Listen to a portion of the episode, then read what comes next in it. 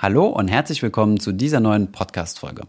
Heute möchten wir mal grob ein Thema anschneiden, was vielen Deutschen beim Autokauf im Kopf steht nämlich die Frage, ein Auto kaufen oder leasen. Meistens, wenn man im Autohaus steht, hat man ja beide Möglichkeiten. Beide Preise werden auch angezeigt. Meistens sogar etwas ähm, ja, mehr und etwas auffälliger die Leasingrate und darunter dann in Klammern oder etwas versteckter der komplette Kaufpreis. Deswegen beschäftigen wir uns in der heutigen Folge mal mit dem Thema, soll man ein Auto kaufen, also Cash bezahlen, leasen oder vielleicht sogar Kredit finanzieren? Viel Spaß bei der Folge.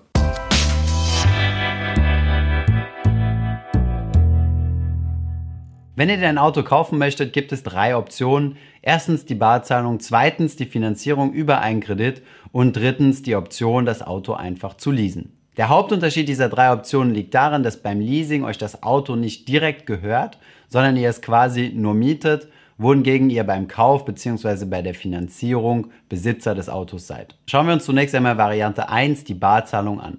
Das bedeutet nicht, dass ihr bar mit Cash bezahlt, also mit einem Koffer, sondern dass ihr einfach den Kaufpreis auf einmal bezahlt, zum Beispiel per Überweisung oder wenn ihr ein sehr hohes Kreditkartenlimit habt, per Kreditkarte. Bei der Barzahlung habt ihr die beste Ausgangsposition, um mit eurem Autohändler zu verhandeln.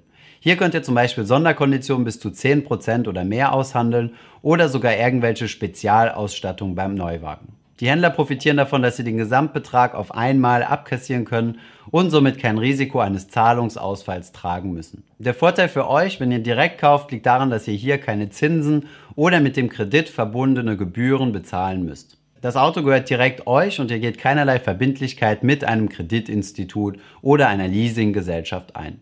Logischerweise sollte ein Autokauf, den ihr also direkt bar tätigt, euch in der Regel also am günstigsten zu stehen kommen. Anderes gilt für Selbstständige und Unternehmer, die eventuelle Leasing- oder Kreditraten von der Steuer absetzen können, beziehungsweise besonders attraktiven Log-Angeboten im Leasing- oder Finanzierungsbereich, die sich nicht unbedingt an Barzahler richten. Kommen wir zu den negativen Punkten der Barzahlung. Zunächst einmal habt ihr hier natürlich einen Liquiditätsengpass. Denn wenn ihr ein Auto bar bezahlen möchtet, bedeutet das natürlich auch, dass ihr das Geld vorher auf der hohen Kante liegen hattet. Wenn ihr dieses Geld nicht auf der Seite liegen habt, dann bietet sich diese Option erst gar nicht. Ein weiterer Nachteil der Barzahlung, verglichen zum Beispiel mit dem Leasing, ist, dass ihr die Instandhaltungskosten des Autos selbst tragen müsst. Alle eventuellen Reparaturen, die anfallen, müsst ihr aus eurer eigenen Tasche bezahlen. Aus diesem Grund solltet ihr natürlich nicht eure gesamten Rücklagen oder euer gesamtes Ersparnis für das Auto ausgegeben haben, sondern immer noch einen Puffer für eventuelle Instandhaltungen oder andere Dinge beim Auto behalten. Kommen wir zur Variante Nummer zwei, der Finanzierung deines Autos. Du kannst dich auch dazu entscheiden, dein Auto zwar bar zu bezahlen, aber nicht von deinen eigenen Mitteln, sondern über eine Autofinanzierung. Bei der Finanzierung gehört dir ebenfalls wie bei der Barzahlung das Auto. Es wird allerdings bei vielen Krediten als Sicherheit hinterlegt. Erst nachdem der Kredit zurückbezahlt ist, gibt die Bank das Auto als Sicherheit frei. Es gehört dir in der Regel aber trotzdem über die gesamte Laufzeit. Schauen wir uns einmal drei typische Finanzierungsarten an. Das erste ist der klassische Ratenkredit.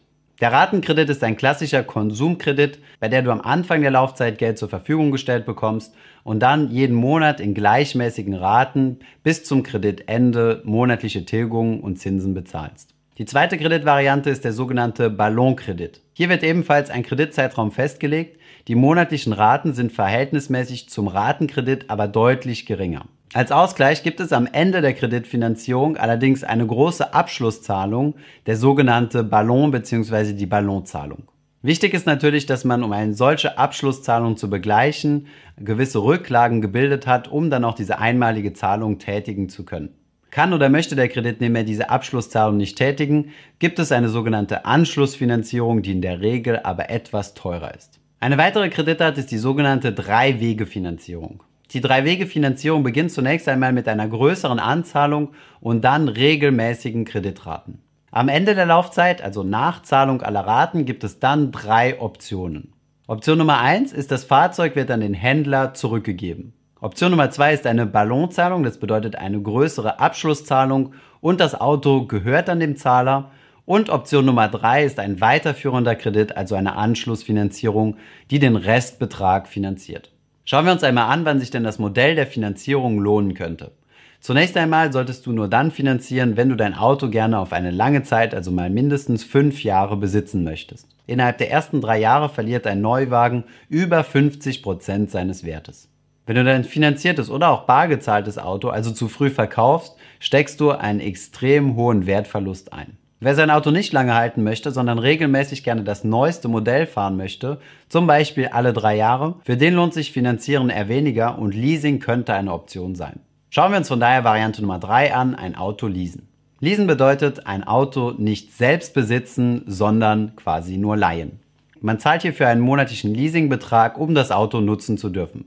Es gehört also nicht dir, sondern dem Händler und wird auch am Ende der Leasingperiode wieder an den Händler zurückgegeben. Die Höhe der Leasingrate hängt natürlich vom Autotyp ab, aber auch von der Anzahl der Kilometer, die du jährlich fahren möchtest. Diese Kilometer gibst du am Anfang deiner Leasingperiode ein. Fährst du weniger Kilometer als angegeben, kann es sein, dass du bei manchen Leasingmodellen sogar Geld zurückbekommst. Fährst du mehr Kilometer, musst du in jedem Fall zusätzlich draufzahlen. Die Vorteile des Leasings sind die Flexibilität. Wenn du also gerne regelmäßig neue Autos und neue Modelle fahren möchtest, dann lohnt sich ein Leasingvertrag, den du auf eine individuelle Laufzeit festschreiben kannst, 12, 24, 36 oder sogar 48 Monate. Verschleißreparaturen musst du in der Regel nicht selbst bezahlen, da die meisten Leasingwagen mit einer Garantie ausgestattet sind. Bei manchen Leasingmodellen ist sogar die Versicherung mit in der Leasingrate enthalten. Was ebenfalls im Leasingbereich üblich ist, ist ein Full-Service-Vertrag, wo alle Wartungen, Reparaturen und Inspektionen mit inbegriffen sind. Die Leasingraten sind in der Regel deutlich niedriger als bei einer Finanzierung, da euch das Auto am Ende der Finanzierung ja gehört, ihr beim Leasing den Wagen aber wieder zurückgebt. Leasing kann besonders für Unternehmer und Selbstständige eine attraktive Alternative zum Finanzieren oder Kaufen sein. Das hängt vor allem besonders an drei Gründen. Zunächst einmal sorgt es für eine hohe Liquidität, da die Leasingraten sehr niedrig sind und ihr keine größeren Ausgabenposten für den Kauf eines Autos habt. Zweitens habt ihr eine Bilanzneutralität. Das bedeutet, ihr müsst auf eure eigene Bilanz kein Auto verbuchen. Das macht eure Buchhaltung deutlich schlanker, da ihr euch auch die Abschreibungen spart. Drittens habt ihr einen steuerlichen Vorteil, da ihr die Leasingraten von der Steuer als Kosten absetzen könnt. Wie das natürlich in eurem individuellen Fall aussieht, das müsst ihr natürlich mit eurem Steuerberater abklären. Der Nachteil beim Leasing liegt natürlich auf der Hand, das Auto gehört euch nicht und ist am Ende der Leasingzeit wieder beim Händler. Vergleichen wir jetzt einmal die drei Varianten, ein Auto zu kaufen.